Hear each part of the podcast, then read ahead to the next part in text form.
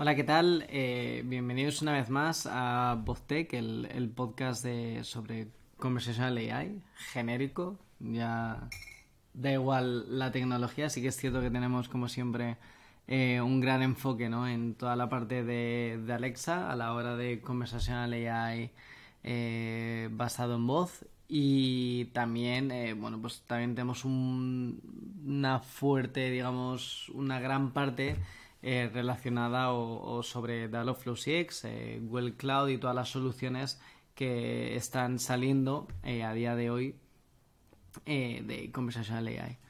Así que en este, en este capítulo lo voy a hacer diferente.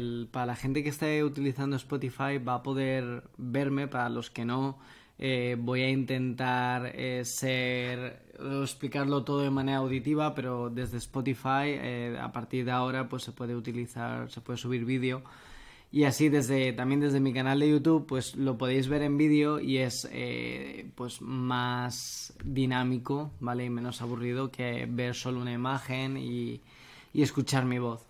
Así que nada, en este, en este episodio sí que me gustaría eh, pues hablar de todas las novedades, como siempre hacemos, de las partes, de la parte de Alexa, la parte conversacional y de la y, en este caso me gustaría hacer un especial énfasis cuando terminemos de hablar de, de la parte de voz, de todo lo que ha sacado eh, Google en el Google I.O. respecto a la parte conversacional, que está es bastante interesante, y respecto a la parte de de IA generativa, de Large Language Models, que queréis o no, pues desde el punto de vista conversacional, pues también tiene un gran uso y, es, está siendo bastante disruptivo y creo que es importante hablar sobre ello. Entonces, bueno, empezamos eh, sobre la parte de Alexa. Como habéis visto, eh, bueno, el, siempre, ahora lo estáis viendo en pantalla, pero para los que me estéis escuchando solo, eh, siempre suelo visualizar o ver todas, digamos, las eh, ¿cómo decirlo? Las, las últimas noticias desde el blog de Alexa, en el, en el Alexa Skill Kit blog, ¿vale? Tienen diferentes blogs, tiene un blog para la gente que diseña devices, tiene blog para gente que desarrolla skills, que es pues desde el punto de vista, desde un punto de vista más conversacional. Y bueno, he recopilado de todo lo que han sacado este mes. Este mes hay bastantes eh, ejemplos o casos de uso sobre eh, pues eso, de usuarios, de desarrolladores o de empresas eh, que han desarrollado Alexa Skills y tal. Hay muchos ejemplos sobre, sobre eso, pero eh, he cogido dos artículos que me han parecido realmente buenos. Eh, sobre uno sobre desarrollo, ¿vale? Y otro sobre cómo idear, digamos, tu, tu, Alexa Skill, o al menos la idea, ¿no? De, de tu Alexa Skill. Entonces, eh, empezamos por la parte de desarrollo. El, artículo habla sobre cómo desarrollar o cómo eh, configurar tu entorno de desarrollo de, para desarrollar la Alexa Skill. Entonces, desde hace tiempo, desde el 2021 creo que fue, eh, sacaron en Visual Studio Code una, una extensión eh, que es básicamente desarrollar Alexa Skills desde el Visual Studio Code. La han ido actualizando durante bastante tiempo y es, sí que es cierto que en 2021 pues se pueden hacer pocas cosas como pues clonar tu, tu código Alexa Skill, desarrollar y, publicarlo, pero ahora se puede hacer la mayoría de las cosas desde, eh, desde la skill en sí, ¿vale? O sea, perdón, desde Visual Studio Code en sí. Mola mucho porque no hace falta que te metas a la Alexa Developer Console porque pues lo tienes ya todo en tu Visual Studio Code. Digamos que si eres developer lo tienes todo integrado, es como developer friendly, ¿vale? Entonces cuando eh, instaléis el, el, Alexa Visual Studio Kit, Toolkit, perdón, eh, tendréis en el apartado izquierdo del Visual Studio Code el logo Alexa, ¿vale? Ahí es donde vais a poder hacer, lo primero que vais a poder hacer va a ser en la parte de Skill Management, que va a ser eh, crear una skill, descargaros una skill o abrir una skill local, ¿vale? Necesitáis eh, hacer alguna de estas tres opciones para poder trabajar en vuestro entorno local, ¿vale? Cuando la creéis, que se puede crear desde el, propio, desde el propio Visual Studio Code. La experiencia es súper similar a la Developer Console Online. Cuando la creáis, eh, pues si habéis elegido crearla, eh, vais a encontrar que se ha, digamos, autogenerado todo el código por vosotros, todo lo que se necesita eh, para desplegar una skill. En este caso, pues podéis encontrar la lambda, que es la parte del código, y el skill package, donde hay un montón de, de metadata. ¿Vale? Vamos a explicar qué ficheros vais a encontraros en, en, una skill, pero básicamente en la lambda, en el, en el, en el folder de la lambda, eh, vais a ver el, todo el código del backend.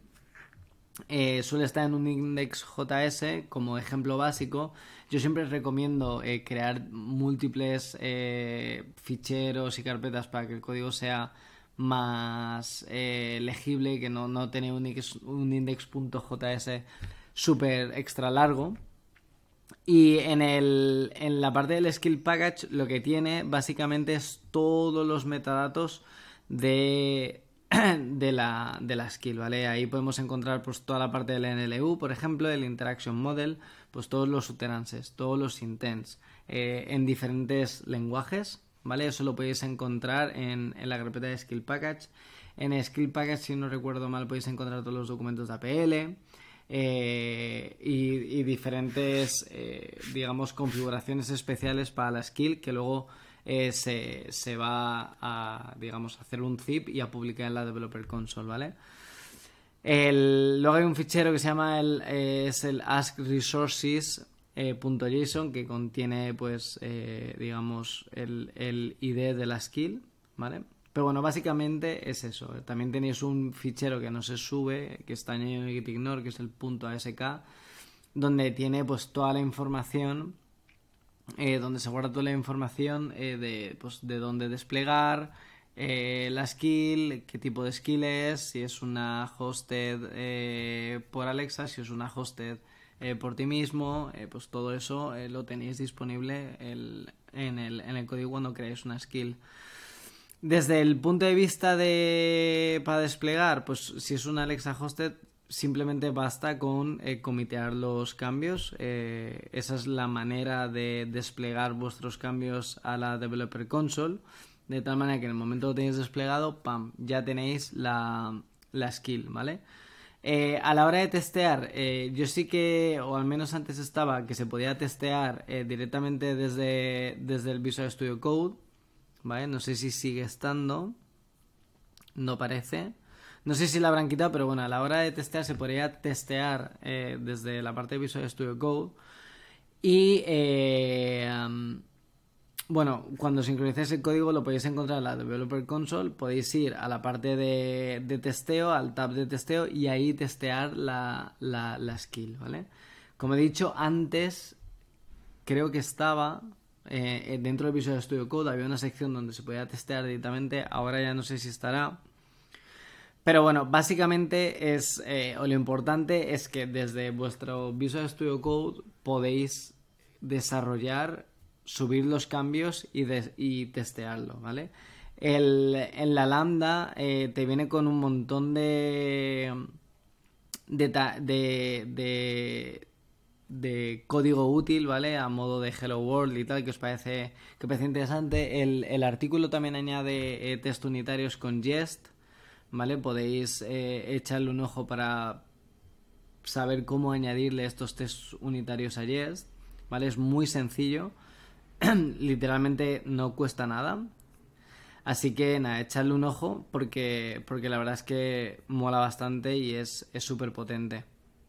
Luego, Pasemos a otro artículo. Eh, este está hecho por eh, o escrito por eh, Alexa, por el Alexa Champion Tom Hewitson.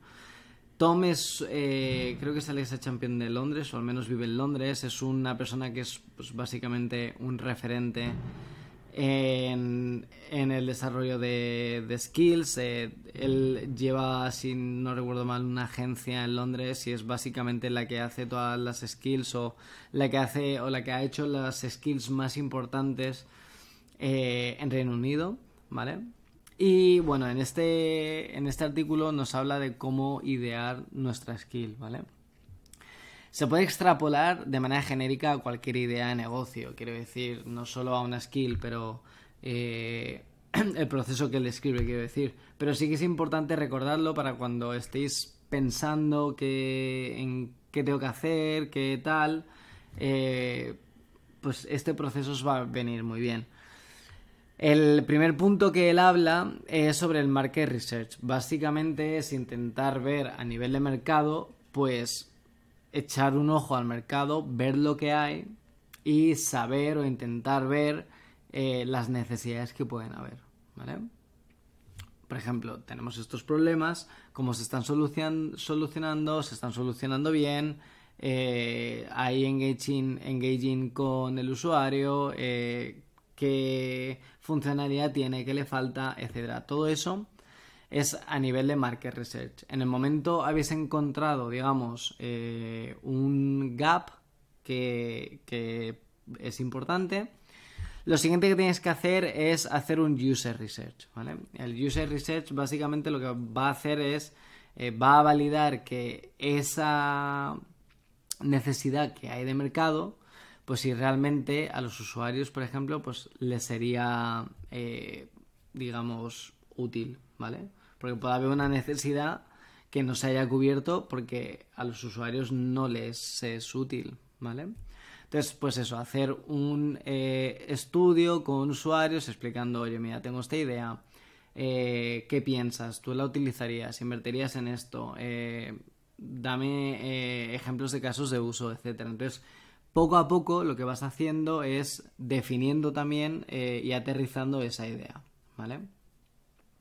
Una vez la idea eh, a nivel de mercado tiene el gap y a nivel de usuario eh, tiene sentido desarrollarla, es donde hacemos el technical research, ¿vale? Cuando hacemos el technical research, lo que tenemos que hacer es que si la idea es viable a nivel técnico, es decir, si, eh, pues por ejemplo, ahora que estamos eh, hablando de skills, pues si se puede desarrollar como un Alexa Skill. ¿Vale? Si tiene sentido, cómo lo haríamos, qué tecnologías utilizaríamos, cómo interactuaríamos con el asistente de voz, etcétera. Todas esas technical eh, skills. Y luego, de cara a futuro, la otra cosa es el forecasting. Básicamente, pues de toda la idea, toda la ideación que se ha hecho, el aterrizaje y el desarrollo, cómo de cara a futuro podemos monetizar esa idea, ¿vale? Por supuesto, eh, se pueden monetizar las cosas o no, porque eh, pueden haber ideas que simplemente pues no requieren monetizar, porque es simplemente una idea sin más, pero eh, sí que es cierto que el pueden haber ideas que se pueden monetizar y se puede sacar dinero, ¿vale? Y bueno, este artículo es muy bueno y lo recomiendo bastante. Eh, el anterior también, sobre todo para los que estéis empezando. Y esto sería, digamos, la parte de, Alexa. Y empezaríamos con la parte de Google Cloud, con la parte de Dialogflow CX. Y en este caso me gustaría hacer, eh, digamos, un eh, ¿cómo llamarlo? Un especial, ¿vale? Sobre Google I.O. y explicar todas las cosas que se han sacado desde el punto de vista de la IA conversacional y de la IA generativa, ¿vale? Eh, hay cosas que no voy a mencionar que se, han, que, se han sacado de IA generativa, pero no las voy a introducir porque desde el punto de vista conversacional, pues no tiene mucho sentido, ¿vale? Son más, eh, pues, más otras cosas diferentes, ¿vale? Entonces, si empezamos, em, empezamos por lo primero, que es el motor de todo, Palm 2, ¿vale? Eh, Google ha sacado Palm 2, que es su Large Language Model, la versión 2, que básicamente es el LLM que va a nutrir todos los productos de Google eh, que utilicen IA generativa, ¿vale? Una de las cosas interesantes de Palm 2 es que Palm 2 eh, se, va, se ha sacado eh, con diferentes tamaños, ¿vale? De tal manera que se van a sacar, eh, pues por ejemplo, el... Ah, no tengo aquí la imagen, pero bueno, lo explico. El, un Palm 2 chiquitito que se puede embeber en un dispositivo móvil y vais a poder utilizar un mini LLM para hacer cosas conversacionales desde offline, desde vuestro dispositivo móvil. La verdad es que me parece una idea brutal. Eh, luego hay eh, un modelo que creo que es el Bison, que es el que vas a poder tú modificar y desplegar en tu nube Google Cloud y utilizarlo, por ejemplo, desde tus chatbots, desde tus Dialogflow, desde Dialogflow CX, llamándolo a través de, la API de Palm, que ahora luego hablaré, que es la API de Palm.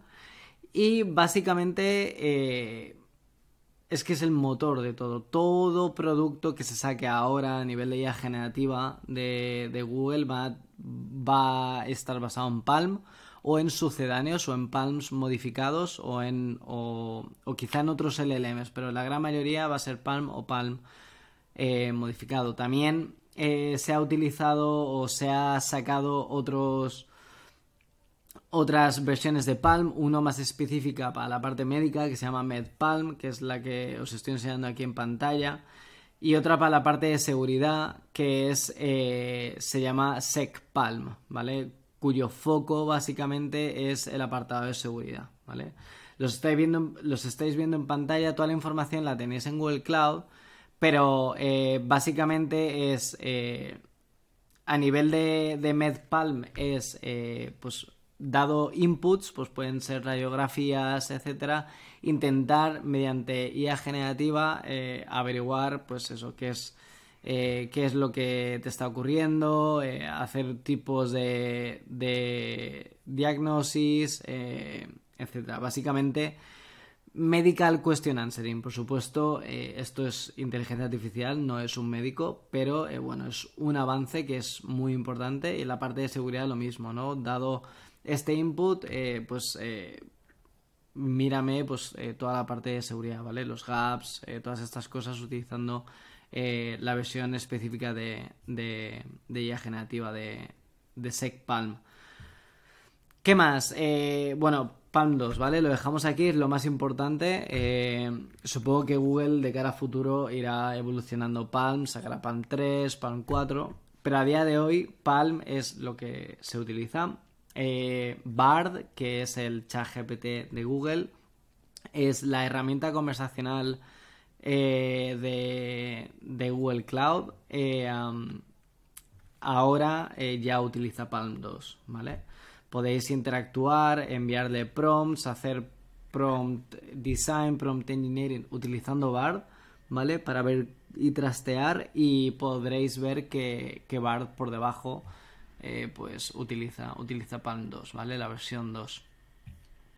¿Qué más cosas a nivel de, IA conversacional? Pues eh, entramos a la parte de Google Cloud, ¿vale? dentro de Google Cloud eh, se ha sacado toda la parte del Generative AI Studio, ¿vale?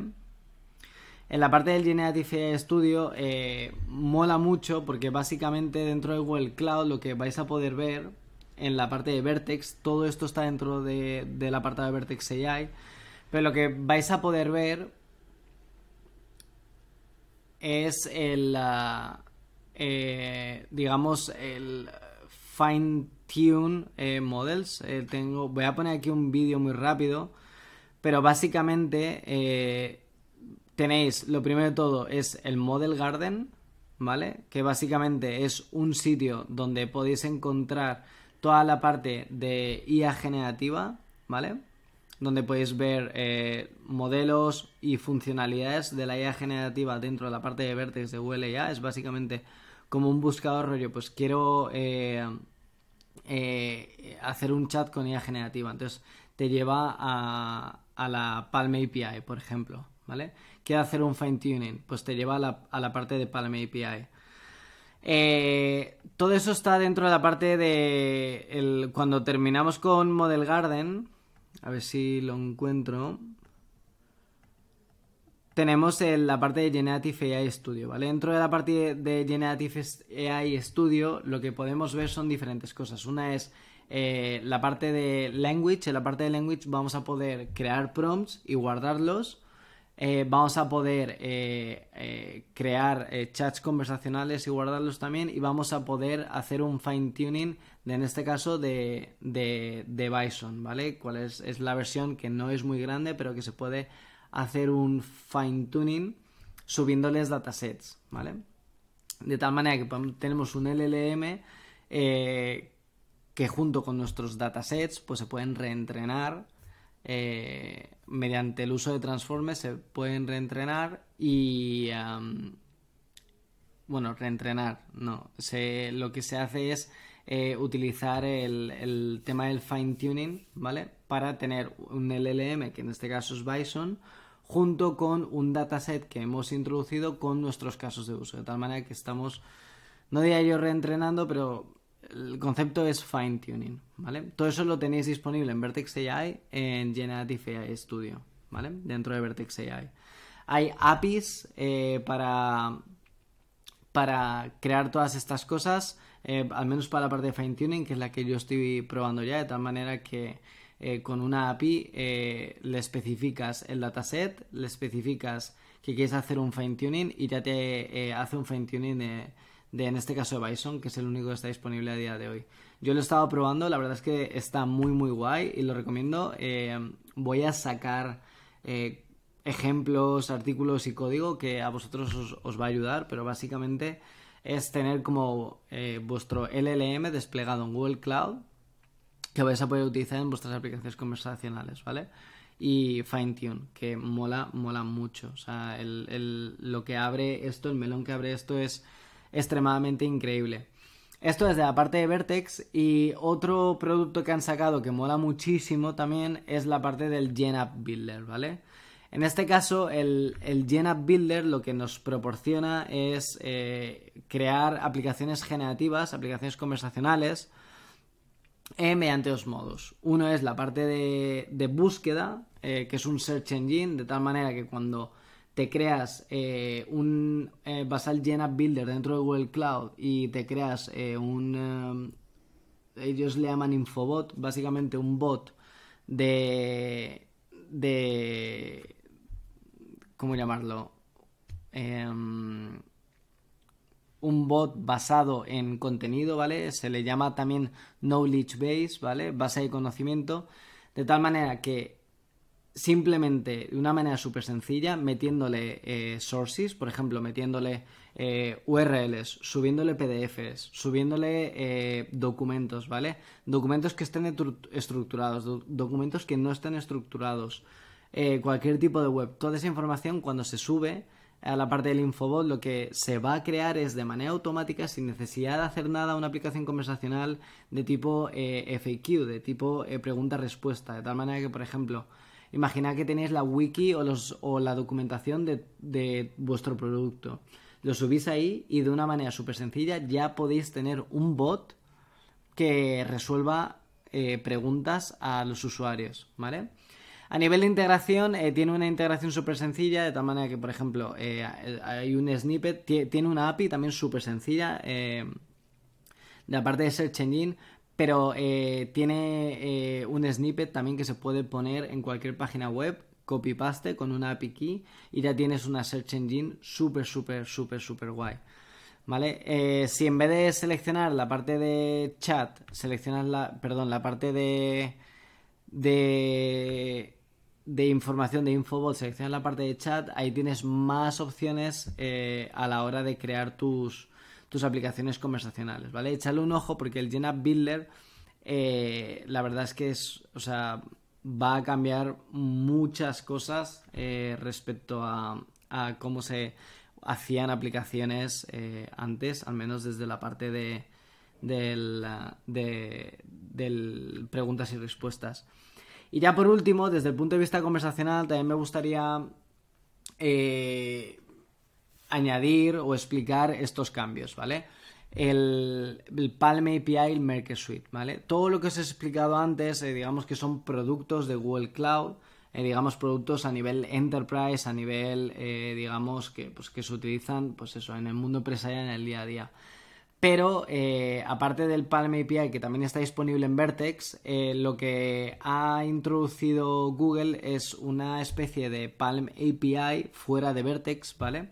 Y Maker Suite. De tal manera que eh, cualquier persona que no sepa nada de Google Cloud, que no tenga ni idea, es una manera súper sencilla y súper friendly, puede generarse eh, una un token e interactuar con Palm, ¿vale?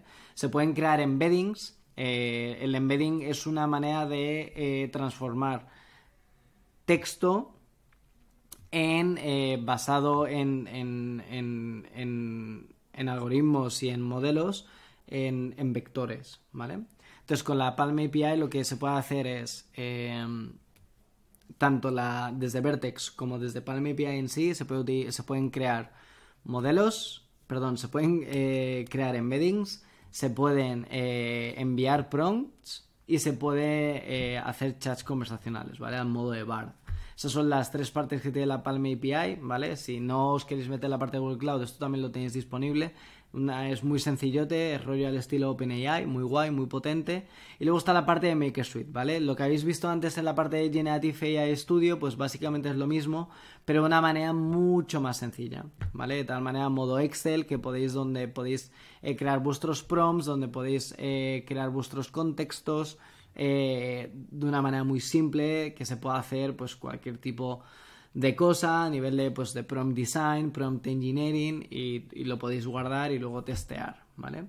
Pero bueno, esto es básicamente todo lo que ha sacado Google, en especial, eh, bueno, Google I.O., que el 90% era eh, inteligencia artificial y, el, y de ese 90 el 85% fue IA generativa y aplicaciones conversacionales, así que la verdad es que estoy bastante contento.